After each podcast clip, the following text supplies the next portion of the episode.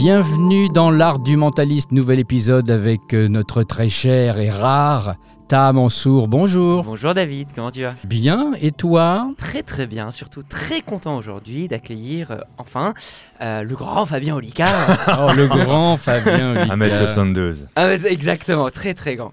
Euh, comment tu vas Fabien? Ça va très bien, merci. Je suis très content d'être là pour, pour le 20e épisode. Oui, T'as vu, je sais tout. Waouh. T'es trop fort, t'es mentaliste Incroyable, 20e, pile poil. Pile poil, je me suis dit c'est parfait. En plus il sort euh, à Noël, donc nickel, parfait, euh, top. J'aurais dû m'en- m'enrubaner avant de venir. Enfin, Mais vous pouvez l'écouter en mars Ah, hein, Oui, c'est vrai. Vous avez le droit. ou en juillet. Alors, euh, petite présentation pour ceux qui te connaîtraient pas, mais je sais pas qui c'est. Euh, tu commences euh, la magie euh, et tu t'intéresses un peu à ça euh, dès l'âge de 7-8 ans, donc tu commences très très jeune. Euh, on te fait un test de QI et on t'attribue une mémoire éclectique. Éc- Et d'éthique. Édétique, pardon, Édétique. je j'arrive pas à me relire. Édétique, du coup. Euh, on pourra aller un peu plus en Bien détail euh, là-dessus. Euh, tu fais un bac scientifique et juste après, tu décides d'arrêter tes études pour te lancer à fond dans la magie et dans l'illusion. Tu commences à faire plusieurs scènes. Tu t'entraînes à la mémoire en étant serveur dans différents restaurants. En 2007, tu participes au Candor où tu gagnes le premier prix Par Et en- hasard. Par hasard. Euh, Mais vraiment par hasard. c'est vrai On pourra y revenir. Mais j'y croyais pas du tout. Bah, génial, on, on pourra revenir sur cet hasard-là. Euh, en 2008, après, tu, euh, tu te produis un peu sur un spectacle-là où tu fais une rencontre d'un pseudo-producteur qui te fait un peu bosser par-ci par-là. Euh, tu me l'as beaucoup teasé ça, donc j'ai envie de savoir un peu plus là-dessus. Euh, entre 2011 et 2015, après, tu te lances et tu joues dans beaucoup de scènes, tu fais ta petite tournée, ça se lance bien. Et en 2016, tu décides de te lancer dans l'aventure YouTube, une vidéo par jour, où là, ça commence à, à bien prendre. Et depuis, tu te lances dans plein d'autres projets, auteurs, livres, spectacles, tournées, podcasts, émissions de télé, et ainsi de suite. Et plomberie, le week-end. C'est vrai? Ouais. Eh ben, Très bien. Je la Il faut note. savoir tout faire. Le mentaliste plombier, c'était pas pris. Qu'est-ce qui t'a donné envie déjà de, de- de te lancer euh, dans, dans la magie et dans, et dans toute cette aventure? En, en réalité, je, je pense qu'il n'y a rien qui m'a pas donné envie. Et, et je crois que le bon truc pour me définir, c'est que j'ai pas d'envie particulière. Donc j'ai pas de but défini dans la vie. J'en ai toujours pas, un professionnellement parlant. Euh, j'ai qu'un seul but. Le but un peu d'un feignant, mais d'un bon feignant, c'est je vais être content le matin quand je me lève. Alors Mhm. j'ai traversé pas mal de choses avec un concept comme ça. C'est-à-dire que pour le coup, quand j'ai arrêté mes études, juste après la restauration, j'ai vécu six mois en toile de tente parce que j'avais pas de quoi payer un loyer. Mais, euh, dans un camping, hein, c'était plutôt confortable. hein. mais chaque matin, quand je me réveillais, j'étais heureux de ce que je faisais. Parce que je faisais les marchés, j'aimais bien et tout. Donc, la, la magie, quand je la rencontre à l'âge de 8 ans, ça me fascine pour deux raisons. Euh, c'est incroyable de pouvoir bluffer les gens, ça Mhm. je trouve ça fou. Mais il y a un autre truc qui me rend un peu fou, c'est comment ça se fait qu'ils se rendent pas compte de ce que je viens de faire. Comment ça se fait qu'en toute logique, mes parents se disent pas il y avait deux cartes, là où il y en avait qu'une, par Oui. exemple. Je, et je suis fasciné par la proportion à, à, à réussir à driver leur euh, raisonnement. Je, je trouve ça un peu dingue. Donc, ces deux trucs qui ont résonné en moi. Alors, pourquoi les choses résonnent en nous Ça, pourquoi il y en Ça, a, c'est le sport, chose. le dessin, bon, ça, on ne sait sûr. pas. Et après, pourquoi je vais me professionnaliser plus tard là-dedans? Bah Parce que il y a des hasards. Comme j'ai pas de but, il y a plein de portes qui s'ouvrent, comme pour tout le monde dans la vie. Mais moi, j'ai jamais de mal à changer de direction, puisque de toute manière, j'ai pas l'impression de perdre tout ce que j'ai mis en œuvre pour tel but Oui. incroyable. Donc en gros, je, pour, pour te faire un tout petit peu d'historique, entre 2009 et 2011, je fais beaucoup de conférences à travers le monde, sur la mémoire principalement. Et euh, je rencontre, pour l'anecdote complète, à Yalta, un mec qui est comédien euh, et qui fait des excursions là-bas pour faire des cachets et qui me dit Ah, j'ai des copains qui montent un théâtre à Paris, etc. Moi, je venais de rencontrer une jeune fille avec qui j'étais depuis quelques années à- Paris. Donc j'allais passer un peu plus de temps là-bas, je voulais pas m'ennuyer. Euh, je me dis tiens, ben, je vais appeler les copains de mon pote, j'ai jamais fait de théâtre, Mhm. Euh, je, je les appelle. On- on- ils galèrent un peu parce qu'au départ ils me poulaient pas et tout. Je leur fais une démo, ils veulent bien. Et là je me fais à faire euh, du théâtre pour les trois mois où je vais être à Paris. Et en Ok. fait ça fait 11 ans. Mais c'était pas du tout prévu que je continue à faire ça. C'est parce que ça m'a beaucoup plu. Donc euh, voilà, à chaque fois, toutes les pierres, c'était juste pas tellement prévu en fait en réalité. Mais par contre, je suis prêt à ce que les belles choses arrivent et, que, et à suivre des voies qui s'ouvrent parce que ça a l'air rigolo de le faire. Et si c'est moins rigolo, ben ma foi, j'arrête. Ah, Et, selon toi, quel est quand même le, le dénominateur commun de le fait de, de sauter de sujet en sujet? Quand même, malgré tout, il y a quand même un dénominateur commun qui est euh, intime. Ouais, il y, en- il y en a deux, je pense. Euh, si je suis bien sincère, j'ai fait beaucoup d'introspection. Mm. Je pense que c'est la curiosité. Je suis très curieux de tous les Mhm. sujets, surtout s'ils me sont délivrés par des gens passionnés. Et ça devient forcément passionnant. Et j'aime bien, je suis un peu pédagogue, mais depuis toujours, j'aime bien retransmettre. Quand j'étais petit à l'école, euh, apparemment dans la cour de récré, j'apprenais aux autres à jouer aux échecs en découpant des bouts de papier. Bon, je pense pas que ça les passionnait, mais, mais comme moi, on m'avait présenté ça comme un petit jeu de guerre, ben, je jouais qu'à la guerre, tu vois. Et donc, tout de suite, j'apprends un truc passionnant. Je veux voir dans les yeux des autres euh, les, les gens qui se disent Ah, mais c'est génial ça aussi. Et voilà, j'adore ça. Je- j'ai rien inventé, quoi. hein. Je passe les choses euh, et, et j'ai un petit talent pour, euh, pour, pour rendre ça accessible, quoi. Moi, ça me fait penser à une phrase que- qui, pareil, qui, qui m'anime depuis, euh, depuis mon, allez, mon adolescence. C'est une phrase de Sénèque qui dit Je ne me réjouis d'apprendre que pour enseigner. Exactement. Ah, mais je, suis assez d'accord avec ça. Tu as développé une mémoire édétique du coup. C'est quoi ça? Alors, qu'est-ce que c'est que cette Ouais, saloperie Qu'est-ce à dire que ceci? Qu'est-ce que ça? Je connaissais pas. La mémoire est éthique. Alors, ça a été euh, dit une fois par, euh, par un magazine il y a très longtemps. Et, euh, et je sais même que dans notre milieu, à toi et à moi, Ouais. certains ont pensé que c'était un argument commercial, alors que c'est plutôt le genre de truc dont je parlais pas forcément, justement. Oui. Mémoire et d'éthique, euh, pour savoir comment, comment on a su, c'est parce que ma mère a eu l'occasion de me faire passer un test de QI parce que Ok. une copine à elle le faisait. Et donc elle a dit bah, Tiens, si tu veux faire passer tes enfants. Donc il n'y avait, y avait pas ni de Regarde, j'ai un voilà, cobaye. Tu veux ni, ni de peur ni d'espoir de quoi que ce soit. C'était juste, bon, bah, c'était gratuit.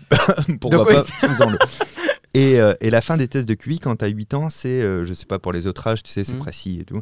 Euh, c'est un test de mémoire. Donc en gros, tu as, comme un, décodeur, un alphabet avec des symboles en face de l'alphabet, Ouais. tu vois. Le A correspond à un cercle, par exemple, etc. On te le laisse quelques minutes de mémoire d'enfant. Et ensuite, on te donne un texte à traduire, un texte codé, il faut le décoder. Évidemment, Ah, tu as toujours accès, voilà, et tu as toujours accès à l'alphabet, euh, au décodeur d'origine. Quoi, hein. Alors, la légende, et la légende, c'est ma mère, raconte que je n'ai jamais regardé le décodeur, ce qui est vraiment impossible. J'ai dû Ouais. jeter des yeux, euh, des coups d'œil dessus, mais assez peu, ce qui montrait que j'avais une mémoire photographique. Ils l'ont testé un petit peu. Donc la mémoire édétique, c'est une mémoire photographique un peu plus développée. Mhm. on, a, on a plein de sortes de mémoires différentes, et on n'en a pas qu'une. Et ça veut dire que si je veux mémoriser quelque chose de visuel, de Mhm. visualisable, Ouais. c'est un peu plus simple pour moi que pour vous. Mais, mais par contre, ma courbe d'oubli est la même que vous. C'est-à-dire Ah, que si je fais pas d'effort de rétention derrière ou de révision, je vais le perdre aussi rapidement que vous. Mais à l'encodage, je vais être un petit peu plus rapide. L'encodage est plus simple. Donc c'est pas c'est pas c'est pas un grand exploit, mais euh, mais euh, mais c'est assez pratique. Par contre, ça n'a rien à voir. Ça a été confondu parfois avec l'hypermnésie. L'hypermnésie, c'est un trouble que personne ne souhaite avoir. C'est Ouais. l'incapacité d'oublier, et ça donne souvent des vies dramatiques qui finissent euh, qui finissent violemment euh, vers 20, 25, 30 ans. Quoi, hein. Non, Donc euh, je n'ai pas ça. À cette époque-là, je suis curieux, tu connaissais déjà les techniques de mnémotechnie et de mémorisation ou pas du tout? Et bien ça, je m'y intéresse suite à ce test de QI. Ah. Où en fait on me dit que j'ai une mémoire particulière, j'ai 8 ans, je comprends pas grand chose, mais ça, ça, me, ça, ça me ronge un petit peu dans le bon sens du terme jusqu'à 10 ans, où là, la bibliothèque du village, commence à trouver des livres un peu sur le cerveau, sur ce que c'est la mémoire, sur l'art de la mémoire, etc. Et, et donc je sais que si j'ai mis le nez là-dedans, parce qu'on m'avait parlé de ça deux ans avant, et, et après ça a résonné parce que je suis un curieux de nature, Oui. mais, euh, mais je pense pas que j'y aurais eu accès si tôt sinon. Les bouquins de l'époque n'étaient- sont plus du tout à jour, quoi. Ah non, Puisqu'on non. apprend tous les jours avec le cerveau. Et Donc, en- t'as dû faire des updates euh, en permanence. Mais tu, tu sais, on peut aborder cette partie-là qui est de plus en plus violente parce que plus tu vieillis, moins ton cerveau aime le changement Mhm. euh, et il est plus, de plus en plus sûr d'avoir raison. C'est un paresseux, le cerveau. Ah là Oh là, c'est terrible. L'aversion Euh, au risque. C'est ça. et du coup, je, la science, elle fait que se compléter ou se corriger. Mm. Et, et donc, je ne fais que ça, lire en permanence. Pour moi, c'est une passion. Si, si demain j'arrête tous ces métiers, mes lectures ne changent pas. Quoi, hein. Hmm. Mais j'ai pris conscience encore plus de ça en 2017. 2017, je commence à être suivi sur Internet par 300 000 personnes. Qu'on soit bien clair, c'était pas prévu. Sauf que là, j'ai un petit mouvement de recul euh, dans ma tête où je me dis, faut pas dire de conneries. Faut plus Oui. dire de conneries. ça, faut être oui. sûr et certain de ce que tu dis. Donc, avant d'aborder un sujet, mets-toi à jour, vérifie qu'il n'y a pas eu de la contradiction de fait, etc. Parce que il y a des gens maintenant qui t'aiment bien, qui te font Ouais. confiance spontanément. Et si tu dis une grosse connerie, ils vont la véhiculer maintenant. Et donc, j'ai eu un espèce de truc à la Spider-Man de un grand pouvoir implique de grandes T'as responsabilités. installé le billet d'autorité malgré Ouais, toi. Exactement, vrai. exactement. Ouais. C'était pas voulu. Et je m'en suis aperçu d'ailleurs suite à une erreur que j'avais prononcée dans une vidéo et qui a été reprise. Ah et oui. moi, entre-temps, je m'étais mis à jour. Je me suis dit, ah merde, mais attends, faut que je fasse une vidéo pour dire, attention, je vous ai dit une bêtise l'année dernière, les gars. Quoi. Et tu as réussi euh, du coup à, à- à rattraper euh, cette erreur euh Oui, bien sûr, mais, mais ça demande aussi de se violenter. Par exemple, moi j'ai une solide formation en, en PNL, en progression neurolinguistique. Et donc ça, je l'ai je l'ai fait au début des années 2010. C'est la télécommande du cerveau un petit peu. hein, Exactement. pour Et, faire court. et puis en 2000, euh, 2015-2016, la science commence à dire non, non, mais la PNL, elle dit de la, de la connerie là-dessus, elle dit une connerie là, elle dit Ouais. une connerie là. Les, les fondateurs même de la PNL disent ah oui, c'est vrai que pour tel truc, on avait un peu fait au Oui. pif, les gars. et, euh, et donc là devient ce truc où tu as deux camps qui commencent à se dessiner d'ailleurs.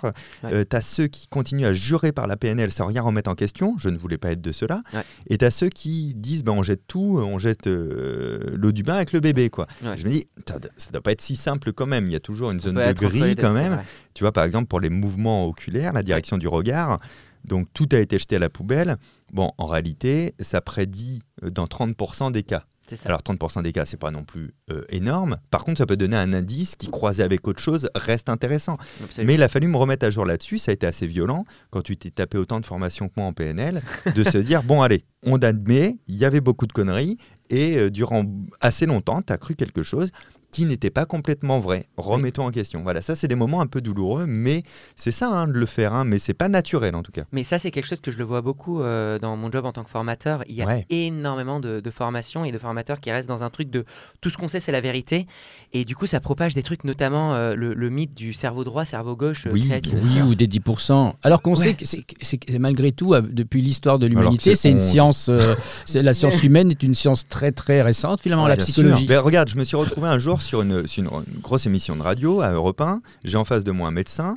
Euh, on discute de la mémoire. Mhm. Et puis le médecin euh, dit, ben voilà, et puis bon, un bon truc, c'est de manger du poisson euh, parce que ça fait du bien à la mémoire, etc. Et moi, je, je bondis sur mon siège. Mmh. Je me dis, bon, manger du poisson, ça vient d'où? Ça vient, à l'époque, on pensait que euh, le phosphore, c'était vraiment le meilleur allié de la, de la mémoire. Et en plus de ça, on pensait à l'époque que le phosphore, il y en avait particulièrement dans le poisson. Sauf qu'aujourd'hui, on sait que le phosphore, c'est pas forcément très intéressant ou inintéressant pour la mémoire, c'est un peu négligeable. Et on sait que le phosphore, il n'y en a pas forcément plus dans le poisson que dans un œuf, tu vois. Et, et- Ouais. et du coup, là, j'étais confronté, par exemple, à me dire est-ce que je lui prends la tête en public et je l'abîme Euh, tu vois, je suis, je suis personne.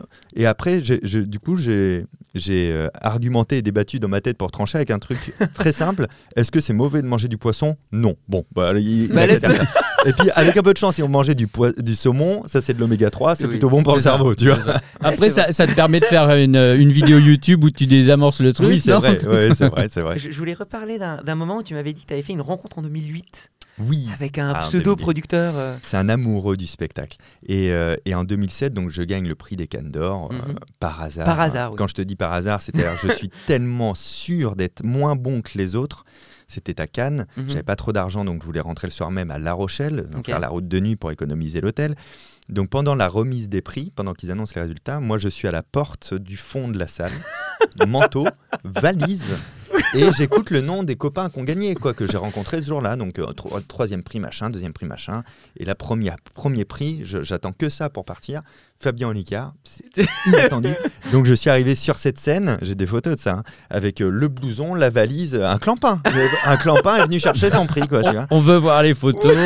Et du coup, l'année d'après, en 2008, je- parce que ça, ça se passe, je crois, en octobre-novembre, 2008, je me dis, bon, bah, peut-être je peux essayer de faire un spectacle de, de la scène, tu vois, à La Rochelle. Je connais un lieu qui est tenu par des Argentins, ils font des cours de danse et tout.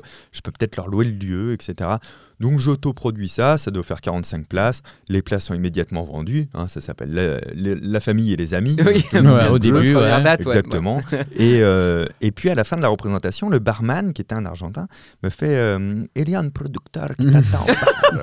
bon, je vais voir le producteur. Et là, je vois un mec, les cheveux blancs mi-longs, tu sais, la chemise Mhm. ouverte, la chaîne en or, les bagouses, la voix comme ça, il parle comme ça. Euh, je m'appelle Michel Cobard, euh, j'ai un festival d'humour dans les Caraïbes, je vais te prendre. euh, voilà, cette année, on a Foresti, machin, tout ça, on dira à toi. Je me dis, c'est un gros mytho. Et je me souviens vraiment de lui avoir dit, bah, tu sais quoi, paye une bouteille de champagne à mes parents, déjà ça, ce sera de la vraie vie, ce sera vrai, tu vois. Et Bien il le fait joué. et tout. Bon, on passe un bon moment, on discute, je le raccompagne à son hôtel. Je me dis juste, tiens, c'est marrant, c'est effectivement le plus gros hôtel de La Rochelle. Euh, ça, c'était euh, c'était un fait. Bon. Et un mois après, j'ai les billets d'avion dans, dans ma boîte mail. Et donc, euh, Michel Koubar, c'est un amoureux du spectacle. C'est un mec qui a voulu faire du spectacle et puis Mhm. il s'est rendu compte qu'il était nul, mais qu'il était bon businessman. Il avait des vrais business et tout son bénéfice, il l'injectait à créer des festivals. créer. Ça faisait 30 ans qu'il était sur l'île de Saint-Martin dans les Caraïbes. C'est un beau festival d'humour Mhm. euh, qui devait faire à perte tellement il était généreux avec tout le monde, tu vois. Mais, mais il faisait venir les artistes qu'il avait envie de voir, en fait, Mmh. tout Ah, simplement. C'est par procuration quelque C'était part. incroyable. ouais, qu'il faisait ça. Et du coup, moi, il m'a pris pour faire euh, un peu à l'américaine du close-up sur les files d'attente, en fait. hein. Ah, sympa. Euh. Et c'était très sympa. Et puis, il m'avait fait faire quand même un numéro au gala d'ouverture et au gala de fermeture avec des grands artistes. Hein. Mhm. Des Foresti, du Bosque à des grandes Mhm. époques. Moi, je me retrouve catapulté là-dedans. Je suis pas prêt. Parce que je vais vous dire un truc. Je ne sais pas ce qu'est un texte ou une mise en scène à l'époque. Moi, quand je vous dis j'ai fait un spectacle, j'ai enchaîné des démonstrations de mémoire, de trucs que j'aimais faire. Oui. C'est ça que j'ai fait en fait en réalité. Ouais. quoi, tu vois C'est juste un enchaînement de tours. euh. et, et- et aujourd'hui, lui est devenu un ami très proche encore aujourd'hui. J'essaye d'aller le voir une ou deux fois par an euh, parce que il a, il, a, il a tout fait pour moi. Il m'a Mhm. aidé surtout. Il m'a mis sur des festivals du rire à Tahiti, etc. Machin, tout. Et c'est le seul gars qui me dira jamais euh, et qui me fera jamais sentir que je lui dois quelque chose, tu vois. Ah, Il est juste très heureux pour moi. Je, le- je lui ai envoyé euh, la vidéo de, de mon spectacle au Zénith. Ouais. Il en a pleuré. Tu vois, il en Oh a pleuré juste parce que j'étais au Zénith. Mais il se dit pas, c'est grâce à moi, tout ça, parce que je lui ai donné confiance. Ouais. Parce que c'est ça qui m'a offert, c'est de la confiance en moi, en fait. hein, qui, il m'a il m'a validé ça, en fait. Euh, il m'a dit que, euh, entre guillemets, il m'a démontré que j'étais peut-être fait un jour euh, pour, un ça. métier artistique, tu vois. Et quand j'ai commencé après vraiment la scène en 2011, ça participe aussi à oser le faire, euh, ce truc-là, tu vois. Donc Non, c'est autorisé presque. Ouais, Ouais, c'est ouais. ça. C'est- C'est-à-dire qu'il a un petit peu bousculé le syndrome de l'imposteur. Oui. C'est ça, ouais. c'est ça qu'il a fait. Enfin, tu t'es autorisé finalement grâce Ouais, à Ouais, lui. grâce à lui. Ouais. Ouais, ouais, Ah, c'est génial. marrant. C'est vrai que c'est le premier bousculement de, de confiance qui nous permet de se lancer. Enfin, moi, je me rappelle euh, quand, quand, quand j'avais commencé, c'était ma première année à Centrale, du coup, Ouais. et je savais pas ce que j'allais faire. Donc, j'avais écrit mon spectacle, j'avais commencé à le jouer et tout, et j'avais eu la validation euh, d'a- de quelqu'un que j'adore encore, qui est Ludovic Alexandre Vidal, Mhm. qui est du coup Oui, je connais grand- Ah oui, grand dans la comédie musicale, musicale. librettiste. mais du coup qui est un ancien de Centrale et qui est encore prof là-bas. Ouais. Et, et du coup, quand il m'a vu, il m'a dit Ouais, je te vois vraiment avec une vraie personnalité. Je suis genre Ah bon Et tout, trop bien. Et ça m'a vraiment motivé pour, pour continuer. Et du coup, euh, enfin, je pense que c'est mon Michel. c'est c'est oui. ça, c'est ton Michel bon, Mais il est, ouais. il est adorable et on le salue. Ouais, bonjour Ludovic. non, mais c'est- c'est c'est trop bien. C'est vrai que ce, ce- ce truc-là de se lancer, c'est. euh, c'est assez intéressant, surtout ce que j'ai remarqué dans tes spectacles. T'es un ami et t'es en mode regardez, j'ai étudié un peu plus que vous, voilà ce que je peux faire, mais vous, avec un peu d'entraînement, vous pouvez le faire aussi. Ce qui faisait que C'est pas loin de la vérité. hein. autour de moi, le, le public réagissait à la moindre petite chose que tu faisais. Et j'ai trouvé ça dingue. T'arrivais à créer des réactions de dingue juste avec, par exemple, un, un, un Shifumi. C'est un vrai travail de personnage. Bah, en, en gros, quand, quand j'ai commencé vraiment à prendre le spectacle au sérieux, donc après mon premier spectacle de 2011, tu vois, à partir de 2012, mid- 2012 fin 2012, c'est là où je me dis, bon, ok, je vais faire ça un petit moment. Quoi. Mhm. Et donc euh, maintenant, on va, on va travailler un peu. donc j'ai essayé de faire le basique, de répondre au pourquoi. Pourquoi je viens sur scène? Mhm. Pourquoi les gens devraient m'écouter? Pourquoi les gens viennent m'écouter, tu vois? Hmm. euh, pourquoi j'aurais un truc à dire plus que les autres? Euh, Pourquoi je parle de telle manière? Pourquoi je fais telle blague? Pourquoi, tu vois? Donc j'essaye de, de répondre à tout ça. Et donc se dessine un personnage qui est une partie de mes facettes un peu exacerbées. Il Ouais. n'y a, il y a rien d'inventé hein, dans, dans qui je suis. Euh, juste, je vais mettre l'accent, etc., sur plus ou moins de choses. Et puis, je me dis, qu'est-ce que je vais vendre, en fait? Et, et je suis sûr d'un truc, c'est que je ne suis pas le meilleur mentaliste du monde. Euh, et donc, je viens pas vendre la réussite incroyable de tout ce que je vais faire. Oui. Donc, je me dis, c'est quoi ma vraie particularité? Ben, Je crois vraiment, sincèrement, que je suis passionné et curieux, Mm. depuis toujours. Donc, on va, jouer sur les fibres naturelles de mon ADN. Je viens transmettre cette passion. Et du coup, je me dis pourquoi je viens sur scène?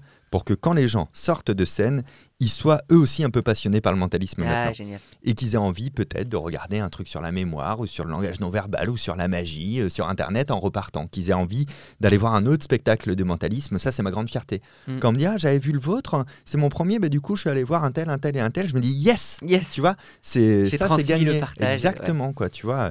Euh, donc c'est c'est comme ça que j'ai créé euh, la, la- la mécanique de qui j'étais sur scène. Et là, forcément, ben, du coup, il n'y a pas tellement de public. Je fais partie du public. Hmm. C'est-à-dire que ça, ça correspond à, à plein de potes qui viendraient dans mon salon et qui auraient la gentillesse de m'écouter et me laisser parler que moi. Mais mais il y a vrai. quand même une, une- une relation un petit peu comme ça de potes un peu collégiales. Et du coup, ce qui fait que quand j'ai des erreurs dans le spectacle, ça peut arriver. Vraiment, ça ne crée aucune déception. Ah oui. Déjà, je suis, cré- je suis équipé de mauvaise foi. Et de Ça, tu, tu l'assumes. ça, c'est pratique. Et, et comme je viens pas vendre le ce mec-là est incroyablement fort tout le temps à 100%, il va vous tuer, c'est le plus fort du monde, bah du coup, c'est pas les mêmes attentes. Moi, Mm. je crois que le public vient- qui vient me voir attend d'être bluffé, c'est sûr, Mm. attend de se bluffer un peu aussi cérébralement, attend de se marrer et attendre et, et attendre d'avoir des petites émotions positives de savoir de ah d'accord c'est pour ça tel Mm. truc tu vois et c'est ça que je veux essayer de faire et de continuer à faire D'où les fins de mes spectacles. Euh, là, effectivement, c'est un chifoumi à la fin de mon spectacle. ça fait partie des grands trucs où des, des mentalistes, des magiciens qui viennent me voir en me disant, on avait discuté de Oui, ça, toi et elle moi, parlait. en me disant, mais, mais le mec termine son spectacle avec un chifoumi, mais n'importe quoi. Et à la fin de Singularité, de mon ancien spectacle, Ouais. c'est pareil. Le mec, il termine avec un espèce de jazz mentalisme, mélange de, de, de patéo et de trucs comme ça. Mais n'importe quoi. Et en fait, non, pas n'importe quoi. C'est voulu. ouais. C'est voulu. Et, et c'est surtout, je ne veux pas terminer un spectacle par un, euh, par un Deus ex machina de tout était prévu. Euh, je je veux pas euh, mettre La boîte à prédiction. Pardon, excuse-moi. je veux pas mettre beaucoup de matériel, beaucoup de machins, beaucoup de trucs. Les gens qui viennent me voir, je veux qu'ils viennent me voir moi, Mm. parce que j'ai la particularité d'avoir une passion que j'ai envie de la transmettre. C'est ça qui doit nous relier. Donc à la fin du spectacle, je dois faire un truc digne d'une intro, Oui, c'est ça. Vrai. Vrai. mais assez marquant par contre. Et si tout est cohérent, ça doit fonctionner. Et la sauce prend. Et du coup, la, la- la- la question que, que, que je dis toujours à ceux qui me disent Bah non, il faut pas faire ça, c'est trop faible quoi pour un final. c'est la, la vraie question, c'est pourquoi j'arrive à le faire en finale Pourquoi ça marche Ouais. Et pourquoi à la fin de l'Olympia ou du Zénith de Paris, ce numéro qui, toi, en tant que magicien ou mentaliste, paraît très faible, pourquoi il a marché? Ouais. Si tu trouves la réponse à cette question, tu auras T'as compris ce que j'essaye de faire dans la vie. Quoi, tu vois. Après, Non, ce qui est non, intéressant, ce que tu disais tout à l'heure, mais c'est parce que tu n'as pas été formaté au début. Eh ben non, Donc, tu as gardé ta fraîcheur, t'apprends, t'enseignes et tu oui, dis c'est vrai. Hé, mes potes, j'ai appris un truc, je vais vous Ouais. le dire. T'as pas le format, en fait. Euh, Tu l'as appris au, au cours du temps Ouais. parce que euh, tu te nourris aussi euh, des Bien professionnels du spectacle. Mais au départ, tu as gardé cette fraîcheur et je pense que ton public, euh, inconsciemment, il le sait, il le garde. Mais c'était quelque chose que j'avais remarqué. J'avais vu euh, Darren Brown en interview une Ouais. fois. Euh, donc Darren Brown, un mentaliste incroyable Ah oui. anglais. Et, et dans une des- de ses conférences, il disait en fait qu'il déconseillait de commencer la magie dans un club. Donc pour nos auditeurs, il faut comprends. comprendre que en gros, il y a beaucoup de clubs de magie qui existent en France, autour, et beaucoup de gens commencent en intégrant un club euh, un peu euh, amateur mélangé avec des pros où ils partagent des tours tous les soirs. Dit tiens, j'ai appris ça, moi j'ai acheté ça, regarde, etc. Et lui, il a dit un truc qui est hyper fort. Il a dit qu'en fait, les clubs c'est bien, mais une fois qu'on a trouvé notre propre voie artistique. Ouais, je suis assez d'accord. Et c'est génial. Quand j'ai entendu ça, je me suis dit, bah oui, c'est vrai en fait. Tu sais, le, le- le- le truc des cannes d'or, si je pensais euh, le, le perdre à la base, ce concours, Mhm, c'est parce que quand je suis arrivé, c'est la première fois que je voyais d'autres magiciens. mhm. Et je me suis pris une gifle. Je me suis dit, oh là là là là, ils sont, ils sont si bons. Et je pense que je l'ai gagné parce que je n'avais jamais vu d'autres magiciens Ouais. et parce que j'avais pas fait de club. C'est-à-dire que lorsqu'il y a eu euh, toutes les épreuves et tout, moi j'étais plus faible techniquement, mais je veux dire c'est indéniable. Mais par contre ça sortait des sentiers battus parce que j'avais trouvé mes méthodes, mes trucs euh, pour compenser aussi mes faiblesses et Ouais. tout. J'avais créé un peu ce que je pouvais et du coup ça avait l'air original parce que tous les autres étaient extrêmement bons, mais avec les mêmes gestes, Avec, euh, le- les mêmes modus, etc. ouais. C'est la singularité et euh, la sincérité. C'est ce qui a fait décoller aussi Paul Mirabel, par exemple, dans Oui, l'humour. ouais, Parce qu'il jurait euh, euh, dans, dans- dans le lot, Oui. de- avec des stand-up un peu, tu vois, avec une sorte d'arrogance où on, où on clash le public. Bien Là, d'un coup, on a un gars qui est, De qui est tourné sur lui, voilà, Qui qui, bouge pas, pas. du tout, qui Qui- bouge pas, un peu comme Blanche Gardin, mais surtout qui s'auto-flagelle pendant une heure. Ah oui, c'est ça, ça, c'est absolument ça. Mais c'est assez puissant, ouais, cette écriture-là. Euh, du coup, c'est quoi tes prochains défis? Comme tu es toujours curieux, comme tu as envie de développer pas mal de différents trucs, entre les livres et machin, tu te dis quoi après? Écoute, le, le- le prochain vrai défi est toujours le même, continuer d'être content le matin. Ça, Ah, c'est sûr. C'est-à-dire que ma priorité professionnelle, c'est de faire du spectacle. Ensuite, euh, des livres et des vidéos à la même hauteur. Je continue mes Mm. conférences, j'ai jamais arrêté, parce que j'ai- j'aime bien cet exercice. Toi qui es aussi formateur et conférencier, tu sais que c'est un autre plaisir. Ah, mais c'est génial. Euh, donc je, je- je continue tout, mais voilà, c'est vraiment la règle. Quoi, hein. Euh, euh, je- moi, je peux développer beaucoup d'énergie si je suis heureux, mais j'ai un espèce de memento mori permanent. Ouais. Alors c'est pas glauque, mais je sais que la vie est courte. Oui. C'est une certitude. Je sais par exemple que j'ai consommé euh, 90% peut-être de la relation commune avec mes parents. Donc je veux aussi Mm. profiter de ça. Tu vois, donc c'est euh, tout le reste, c'est pour rigoler, quoi. Tu vois, faut le faire bien, mais c'est pour rigoler. Donc, le, le seul vrai défi, c'est de continuer d'être content. Et puis après, ben, c'est toujours d'explorer des pistes. Là, j'ai créé mon premier programme télé. Ça s'appelle comment? La Grande Expérience. La grande expérience. Et en fait, tout ce qu'on me proposait à la télévision, alors. euh, J'ai pas de problème avec la télé, mais j'ai pas de problème à pas en faire non plus. hein. Pas- tu vois, il n'y a pas d'obligation dans la vie. Mais c'est vrai. j'ai j'ai même un jour refusé un poste de chroniqueur dans une grosse émission, c'était C'est à vous, parce que c'était une quotidienne. Et j'ai failli dire oui, tu vois. Et je me suis dit, ben non. Non, parce que ça va. Moi, je vais me donner à fond là-dedans, donc je pourrais plus faire le reste. Ça. Et je m'épanouis dans la diversité. Toujours la même question est-ce que je vais être heureux là-dedans Ouais. Eh non, ça a Et, l'air d'être. et libre surtout. li- Ah bah la liberté Ouais, était ouais, finie. là, C'est très sûr. chronophage et puis après tu ne fais que ça, tu ça. oublies tout le reste et c'est compliqué. Même les, même l'entourage. Hein. Ah oui, tu oublies l'entourage, c'est un peu Et compliqué. c'est pour ça que j'ai refusé. Et donc cette émission-là, on m'avait proposé plein d'émissions que les autres produisaient. Et je trouve que notre métier, à nous de mentalisme, il supporte mal le petit écran. Ouais, pour, deux raisons. La première, c'est que euh, c'est de la transformation du réel dans le réel, ce qu'on fait. Oui. Euh, si t'es pas là pour le sentir, c'est déjà un peu dur à, Mm. à communiquer. Et la deuxième raison, c'est que il n'y a aucun Deus ex machina. On a des mecs qui arrivent pour dire je vais réussir à faire un truc incroyable et ils réussissent à faire ce truc incroyable. Sur scène, Oui. ça marche parce que c'est de l'éphémère, c'est Oui. du live, il y a Mm, du mm, risque. À la télé, moi, je m'ennuie devant ça. Quoi. Ouais. Peu Mm, sont mm, ceux qui ont réussi à en faire quelque chose comme Ouais, tu vois. Euh, donc moi j'ai créé une émission, La Grande Expérience, qui va pas t'étonner dans, dans ce que je vais te raconter de ce que tu connais de moi. En gros, je prends des gens connus ou inconnus et je leur dis, tu es capable de faire des trucs de dingue et tu vas le voir avec moi. Donc il y a. Jean-Luc. Jean-Luc Lemoine me dit, Je- j'ai pas de mémoire. Je dis, ben, moi je vais te transformer en champion de mémoire en une semaine. Trop bien. Et euh, euh, Julie de Bonnat, je vais la transformer en, en détecteur de mensonges sur pattes. Je vais la mettre euh, à la fin face aux négociateurs du GIGN Oh, génial. à des grands joueurs de poker français, euh, des acrophobes qui ne supportent pas de monter sur une chaise parce que ça leur donne le vertige, qui vont euh, grimper euh, une via ferrata de 120 mètres, tu vois, avec un effet placebo. Ouais. Et pour Jean-Luc Lemoyne, d'ailleurs, après, c'est ça, c'est que des expériences un peu visuelles pour le coup, il faut rendre ça spectaculaire. Sa dernière expérience, je vous spoil à Jean-Luc, il a quelques minutes, alors je l'ai coaché, hein, il a toutes les techniques et tout, ça fait une semaine qu'on est ensemble. Il a quelques minutes pour retenir toutes les données d'un circuit de rallye. Ok donc euh, virage, vitesse, angle, etc. nanana. Je le mets dans une voiture avec euh, un, un- un pilote, un champion en plus, et qui va se fier qu'aux indications de Jean-Luc. Et puis pour être sûr de ça, bah, on va lui mettre une cagoule sur la tête et on va lui cacher la vue au pilote. La Toujours pression. plus, bien sûr. Et toujours plus. Et, et d'ailleurs, blague à part, il s'est vraiment fait cacher la vue, c'est pas un truc machin. Mhm. Donc ils auraient pu aller dans le décor, après tout était sécurisé. Euh, je vous dis pas s'ils sont allés dans le décor ou pas. Mais, mais euh, tu dis, voilà, comment rendre télévisuel un truc sur la mémoire, tu vois, j'ai trouvé des astuces comme ça pour rendre ça quand même des enjeux.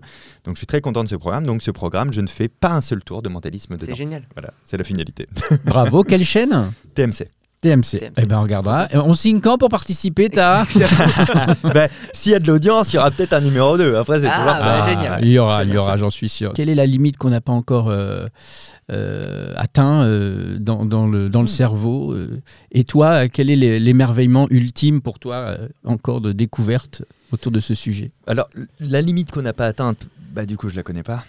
C'est ça le truc. hein, c'est qu'on- on- Qu'est-ce on qu'on peut pas. creuser quoi On est très orgueilleux, on est une société très orgueilleuse, donc pour l'instant, ce qu'on est en train de faire, c'est de récupérer notre retard, parce qu'à force de se dire que c'était nous les meilleurs et qu'on a tout compris, on a un petit peu oublié t'avais- qu'il y, avait des civilisations entières, Ouais. comme les Aztèques, les Mayas ou même les Grecs plus récemment, etc., qui n'avaient pas de papier pour noter, qui mémorisaient tout, qui avaient tout réfléchi, qui n'avaient Ouais. pas de calculatrice, qui étaient quand même capables de faire des choses assez incroyables. Oui. Euh, donc là, on est en train de comprendre ce qu'ils utilisaient, quelle était leur hygiène mentale et, et leur stratégie mentale. Et ça, je trouve ça déjà assez passionnant parce que tout change sauf la psychologie humaine. hein. C'est Ouais. toujours la même. On arrive toujours à vendre les choses avec les mêmes leviers, les mêmes biais, la même psychologie. C'est un petit peu fou. Euh, et, et moi, ce qui me fascine, ce qui fascine sur le cerveau, c'est de comprendre qu'en fait, on- euh, c'est un, c'est un- c'est un sacré organe, tu vois. On le cartographie, on ne le connaît pas très bien, mais on l'a plutôt bien cartographié, même si tout reste à vraiment comprendre. Et à côté de ça, il peut balayer tout ce qu'on a compris en une fraction de seconde. J'ai vu l'histoire d'un gars, enfin il y a- il y, a deux cas comme ça dans le monde, euh, problème de liquide encéphalo-rachidien. Ouais. Alors pour les auditeurs qui voient pas ce que c'est, imaginez que c'est un liquide autour de votre cerveau et il fait office d'airbag quand vous bougez la tête, ça évite que le, le cerveau se cogne euh, quand même. Ce serait un peu dommage. Et quand, quand- et quand vous avez la gueule de bois, que vous avez trop picolé, ben, c'est qu'il n'y a plus assez de liquide là-haut, c'est déshydraté d'ailleurs. Donc arrêtez de boire. Très bon message. C'est un message ça. du ministère de la Santé. Ça, c'est clair. Faites comme moi, buvez de la 0%, ils en font de la très bonne. Eh ben voilà, très bien, on est Euh, d'accord là-dessus. et, et du coup, il avait ce problème de liquide qui s'était mis au centre du cerveau et qui prenait énormément de place. Et donc, tout était inversé. Il avait un cerveau de 3 mm qui recouvrait toutes les parois du crâne. Et tout l'intérieur, c'était de la flotte. C'était Ah, littéralement wow. du liquide. Donc, il avait beaucoup moins de surface que nous. Il n'avait pas tous les replis qu'on a. Il avait moins de choses, etc. Il n'avait pas la même cartographie. Et pourtant, il avait un QI un peu plus léger que la moyenne. Mhm. Mais je veux dire, il travaillait, il était marié, des enfants. Enfin, tout allait très bien dans sa vie. Donc, je trouve ça, c'est ça, moi, qui me fascine de me dire on a, on a compris plein de trucs, et puis pff, tu parles, tu tournes ta tête à droite, et il y a un truc qui respecte aucune règle. Tant que c'est pas du choc, tant que ça a été fait dans le temps, lui, il a mis 20 ans à ce que son cerveau devienne de cette manière-là, tu vois, ça s'est fait très progressivement. Ouais. Et dans ces cas-là, il y a une flexibilité qui est terrible, quoi, tu vois. C'est vrai qu'on est défini par notre adaptabilité au sens Ouais. large et notre résilience. C'est un truc de malade. Ouais, Je me rappelle, j'avais vu ça aussi. euh, C'était dans le début des années 2000-2010, où il y avait euh, quelqu'un qui, en gros, était en train de travailler sur un chantier. Et, euh, et, et au bout de quelques jours, il commençait à sentir une douleur crânienne. Il n'était pas trop sûr. Ouais. C'était- comme un, un- un mal de tête qui revenait régulièrement. Bon, il pensait que ça allait passer. Voilà, il prenait de l'aspirine et tout. Et euh, quelques semaines plus tard, il décide quand même d'aller au médecin parce que ça commence à durer. Et, là, on lui fait un scan et on réalise qu'il a un clou enfoncé dans le cerveau Ah oui. d'une dizaine de, de centimètres. Et en fait, en gros, c'était juste qu'il utilisait un, un pistolet à clous. D'un seul coup, il y a un clou qui est rentré par son nez, mais qui s'est enfoncé en plein milieu de son cerveau, euh, qui est resté là-bas. Et le cerveau, justement, a créé une paroi autour, euh, tranquillement. Donc, Mais il s'en est pas rendu compte au moment du. Il a poussé, c'était euh, juste. Le clou, il avait C'était un test Covid, il s'est dit. ça fait mal. Incroyable. Ça fait mal. Et t'es genre, ouais, ok, du coup, le mec, il a survécu avec ça, alors que parfois, on se prend juste un coup sur la tête, on crève. Donc, du C'est coup, ça. ouais, non, non, non, non, mais ça, ça c'est fascinant. ouais. Mm. C'est incroyable. Et il y a une question moi qui me qui me fascine aussi, c'est le siège de l'âme. Ouais. Mm. Euh, Où siège la pensée, Voilà, où siège c'est-à-dire que quand on enlève tout ça, alors évidemment ça pose des problématiques de l'au-delà, de, Bien de, sûr. de- de- de tout ça. Lors de la Euh, croyance. Euh, la croyance entre un scientifique du cerveau et, et sa religion. Euh, alors, Fabien, où est l'âme? Ah bah, Pas la chanteuse. La hein. chanteuse, ouais. J'allais prendre cette porte de sortie. Hein. J'ai bien vu. raté. Alors tu sais, moi je suis doté d'un outil extrêmement pratique qui s'appelle le je ne sais pas. C'est-à-dire quand je sais Bien pas. C'est j'hésite pas à le dire et, et je sais je sais rien de, de où est l'âme, où siège même la pensée, je le sais pas et je pense pas qu'on le sache vraiment. Mm. Par contre, j'ai j'ai vraiment tendance à trouver qu'il y a un truc magique derrière, dans ma propre croyance personnelle. Là, on n'est plus dans de la science, Mm. Ouais. Où je me dis c'est quand même un peu fascinant cette petite voix là qui, qui subvocalise, qui t'envoie des vrai. pensées, des fois des fausses pensées, hein, des fois Oui. qui, qui t'envoie des, plutôt des pensées négatives. Qui te d'ailleurs, parasite, qui te et ouais, parasite. que tu es obligé de reprendre en main, etc. On, on vit avec un soi-même qui est assez étrange, cette projection interne. Je, je trouve ça un peu miraculeux. Et tu sais quoi, dans le fond, je sais même pas si j'ai envie de savoir où, où ça existe Ouais. et pourquoi ça existe en science, tu vois. Sans doute que ça nous aide aussi à, à- à nous améliorer. Le fait d'avoir ce débat permanent euh, dans la tête, euh, c'est ce que tu fais au quotidien, tu as ici euh, dans, dans le podcast, avec, en mettant du mentalisme dans le quotidien. Oui, c'est ça l'idée. Et surtout qu'on en avait parlé avec un autre invité, euh, Olivier Bétache, sur l'analyse transactionnelle, où en gros on réalise que même les voies difficiles, les moments où on se sent mal, en réalité c'est pour le positif sur le long vrai, terme. Et, et ça rentre tout justement pour, pour qu'on sache ça. Mais le plus important, c'est de s'accepter. Tout ce qui se passe, c'est l'accepter. Le Donc- cerveau nous vaut du bien finalement. Absolument. Le À- cerveau, à, le la corps, base, le- oui, oui, oui. Mais tu sais, c'est un peu comme l'histoire euh, du, du, du, vieil, euh, du vieux bûcheron chinois et son cheval. Tu connais cette Ah, je histoire-là connais pas. Ah, Euh, euh, il, il y est dans ce bouquin-là d'ailleurs. Euh, non, il n'est pas dans ce bouquin-là. l'anti-guide, j'ai tous les livres pas- et dans dans le je les ai achetés. C'est Donc vrai, faites pareil. vrai. Et il veut que je les rembourse. Et- non, je veux une dédicace. non, en, en réalité, en fait, je vous la fais très courte parce que cette histoire est sans fin par définition. Donc, c'est un vieux bûcheron chinois qui, qui va couper des arbres, etc. Il galère, hein, c'est pas simple. Il est aidé parfois par son fils et tout. Et puis, il trouve un magnifique cheval euh, dans la, dans la forêt.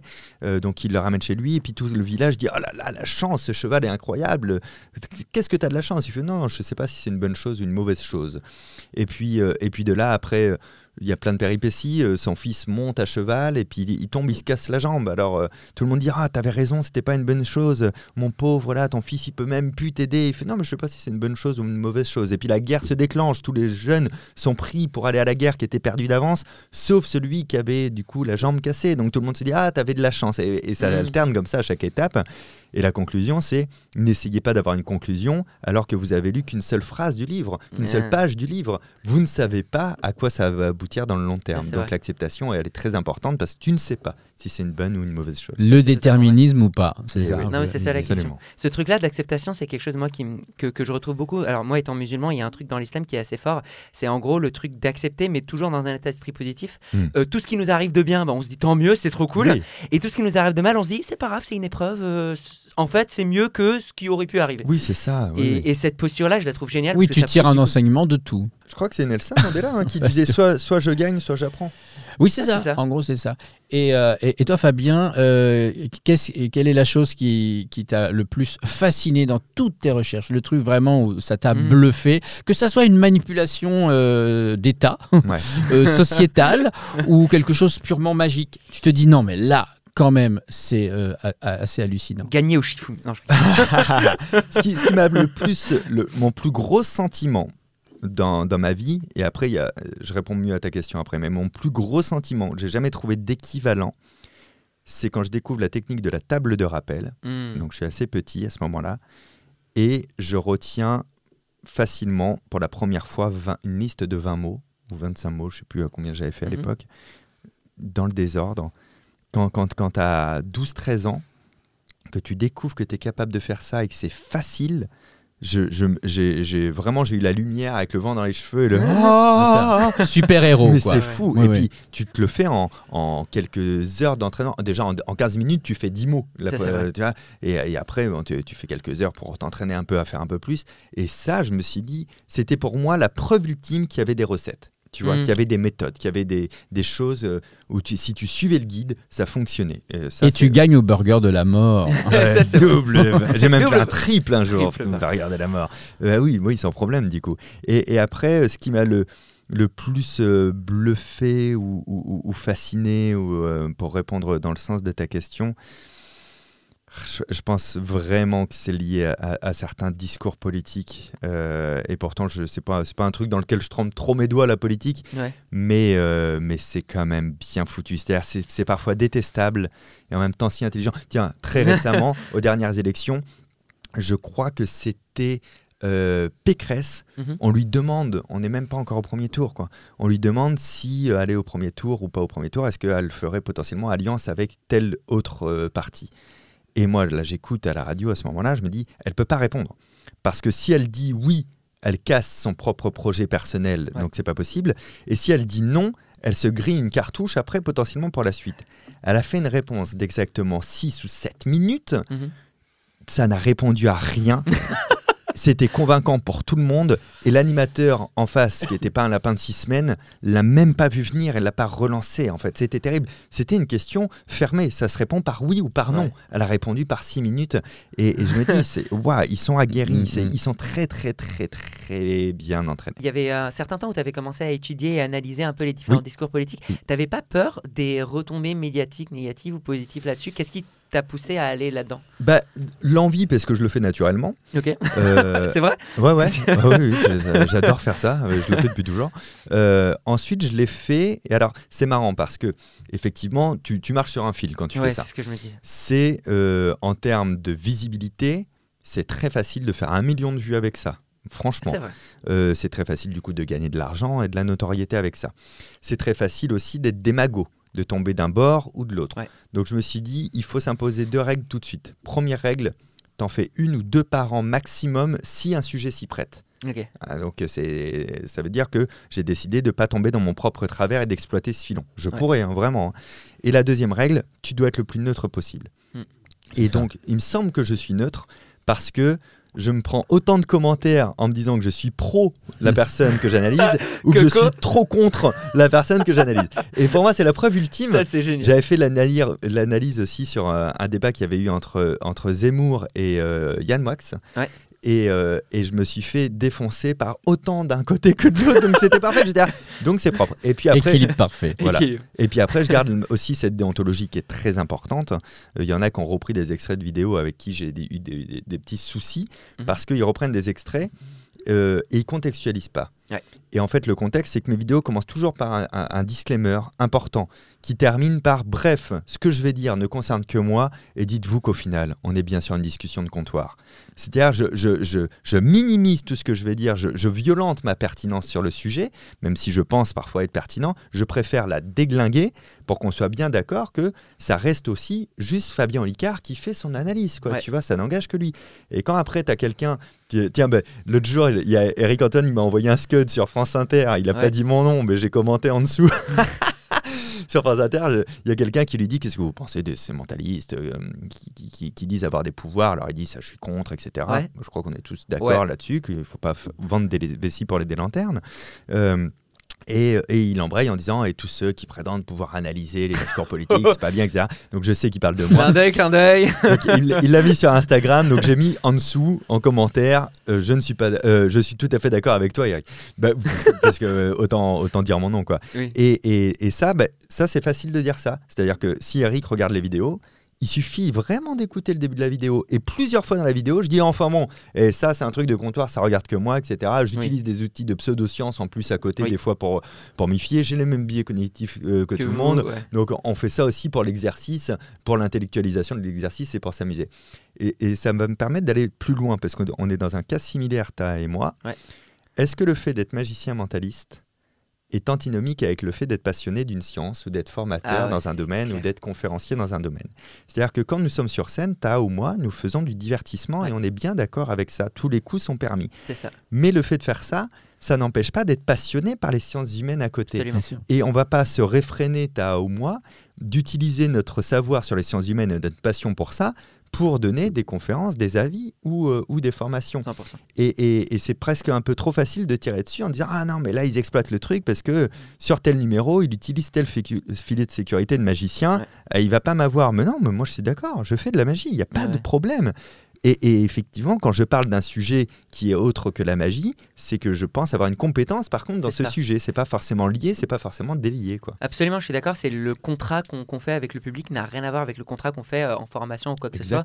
Et je vais pas me permettre de faire des choses que je fais en spectacle ça. en formation. En Et oui, revanche, en ouais, formation, je ne fais pas de tour, Voilà, par c'est exemple. ça. Exactement. ouais. je peux quand même parler d'influence ou quoi que ce soit qui sont vraiment les sujets qui moi me passionnent Bien le sûr. plus. Mais du coup, pareil, on va pas se casser. En revanche, j'ai déjà vu pour le coup, et ça, ça me choque, euh, des formateurs qui utilisent, Utilisent des de- trucages. de magie pour appuyer leur formation. Bah, Je suis d'accord. Le, le vrai problème pour moi, c'est là un vrai problème. On est d'accord là-dessus. Vous avez un autre point commun que la formation, c'est que vous avez été nominé euh, au même concours cette Oui année. On peut en parler Exact. Je n'ai Absolument. même pas communiqué Oh. dessus encore. On en mais a pas oui, oui, le, le, le, Le, le- spectacle magique Merci. de l'année. je t'en prie. tu, tu sais mieux. Alors, j'espère de tout mon cœur d'ailleurs que ce sera toi qui l'auras parce que je l'ai eu en Oh. 2014 pour un ancien spectacle. Et, et donc, j'aime bien me dire que quand tu as un prix, déjà on n'est pas la course au prix, mais quand tu as un prix, tu l'as pour une fois. Tu vois, ça sert à rien de remettre le, le truc en jeu. Et, euh, et là, Claude Gilson m'a proposé de, de participer, Ouais. donc c'est lui qui organise ça, etc. Et, et- et par sympathie pour ce qu'il a fait pour moi dans, dans la vie, j'ai dit oui. Pour moi, mon spectacle est trop frais, c'est un nouveau spectacle. Je pense que tu seras devant euh, sur Ouh les là trois spectacles. a- Bah, écoute, je le prends bien. On merci. verra ah ouais, ouais, bien. mais en plus, c'est pas de la fausse modestie. C'est, je pense vraiment que là, ton spectacle, il est, il est mieux réglé, mieux taillé, mieux, tu vois. euh, et je viendrai t'applaudir pour ta réussite avec plaisir. Ah, bah, génial.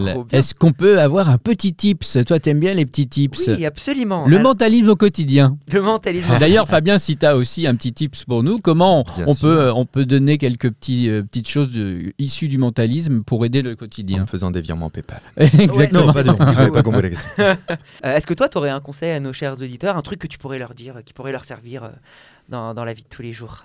Bon, un, un vrai truc qui peut euh, vous servir dans la vie de tous les jours, la première chose, c'est que ne croyez pas que vous êtes ou que vous n'êtes pas. Ça, c'est bourré de biais cognitifs, de croyances et de valeurs. Euh, ne croyez pas que vous ne savez pas chanter, vous n'avez pas appris à chanter. Ne Mhm. croyez pas que vous êtes super doué en maths, vous avez sûrement encore plein de choses à apprendre. Donc, dans tous les domaines, ne croyez pas être ou ne pas être.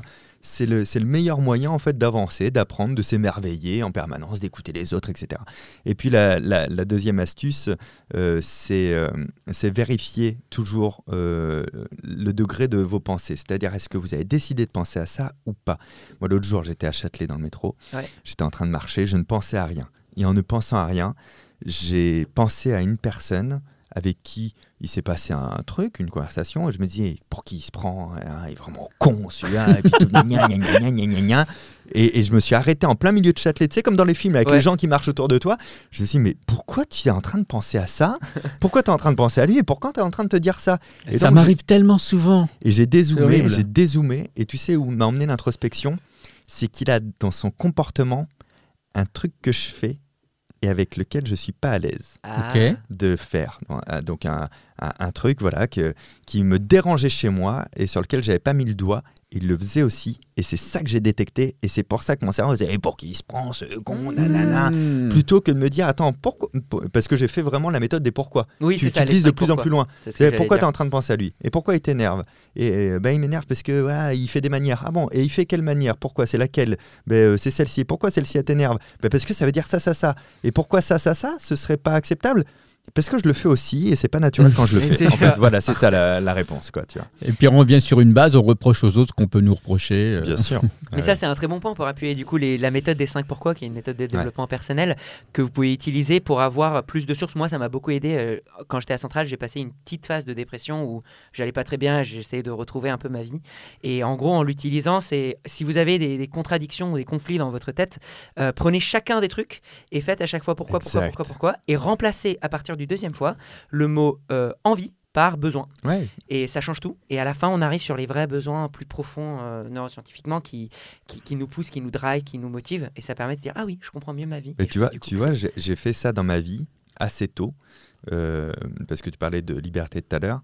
J'ai cherché mes propres mantras. Alors, ça Mm. veut dire que je vous donne l'astuce, ce sera ça ma vraie astuce. Vous prenez une feuille avec vous pendant une semaine, une note sur le téléphone, et vous, vous marquez tout ce que vous voulez dans la vie, tout ce qui va vous rendre heureux. Donc, ça, ça va passer par des trucs aussi euh, bassement, euh, bassement euh, mercantiles, hein, euh, de la thune, une belle voiture, marquez tout, tout, tout, tout, tout. Une fois que j'ai eu cette liste-là, donc j'avais pas de méthode, tu vois, je l'ai fait comme ça. Je me suis dit, je vais essayer de regrouper tout ce qui va ensemble. Donc à un moment donné, ça peut être, si tu as marqué avoir une belle voiture, faire des beaux voyages, faire des machins, toujours dans le confort, bah, en fait, tu veux une vie confortable matériellement, tu vois. Donc j'ai essayé de, de tout remettre euh, comme ça sur des, sur des concepts en une phrase. Donc je crois qu'il m'était resté une douzaine de phrases. Et mon exercice final, ça a toujours été encore d'essayer de les réunir. Et à la fin, quand il me restait plus que quelques phrases, j'ai cherché un ou deux mots maximum qui pouvaient représenter tout ça dans l'essence, tu vois. Mmh. Et l'essence, et c'est la boussole de ma vie, de 100% de mes décisions pour- euh, depuis presque depuis que j'ai 16 ans que j'ai fait ça, quoi. Pareil pour une petite dépression. Ouais. C'est autonomie et liberté. Je sais que si je vais dans cette direction et si je ne choisis pas ce qui va m'enlever de l'autonomie et de la liberté, je sais que je continuerai à être heureux. Et tu vois, on, a fait cet exercice pour un pote, ça n'a rien à voir. Euh, lui, c'est euh, de la reconnaissance et de l'amour qu'il a besoin, tu bien. vois. Chacun a ses besoins personnels. Ouais. Mais une fois que tu connais les tiens, qu'est-ce que c'est confortable? Mhm. C'est clair. Et ben faites ceci euh, chez vous, comme ça vous saurez vos propres mantras. Et ben c'était un plaisir, Fabien. Merci beaucoup d'être venu. Ben, merci à vous de m'avoir invité, c'était un grand plaisir. Merci beaucoup. Qu'est-ce qu'il dit lui. Mais on t'entend Tu es en direct sur, Oui, sur non, mais- 40 chaînes Ah bah, ah, Sur non, mais on annonce le 107.7. prochain Oui, oui, oui. Ah, il va y avoir un point de montage. Tu me fais du boulot, Je t'as. sais, je suis désolé. non, moi je, moi je dis, euh, voilà, si, si, s'il y a, s'il y a une espèce de, de sincérité dans ce podcast, il faudra tout laisser. C'est tout, c'est tout ce que j'ai à dire. Ok, ok, bah on, n'a plus le choix. Très bien. Qu'est-ce que tu voulais me dire tout. en messe basse, Du coup, bah, ce que je voulais dire en messe basse, c'était que du coup, le prochain épisode Mhm. sera toi, David, qui va faire du boulot et tu vas Oula. lire dans mes pensées. Oh là. Waouh Voilà. C'est-à-dire, Ça, je vais ça être euh, voyant Ça, ça tease Je vais être voyant Non, pas tu vas voyant. pas être voyant. Tu vas apprendre à deviner un nombre auquel je pense, mais de plein de différentes manières Oh. et différentes techniques que vous, chez vous, pourrez réutiliser pour vous amuser avec entre potes. Ok. Voilà, voilà. Bon. Fabien, merci beaucoup. Merci à vous. Euh, merci, Merci. ta. À la semaine prochaine. Ciao, ciao. Au revoir.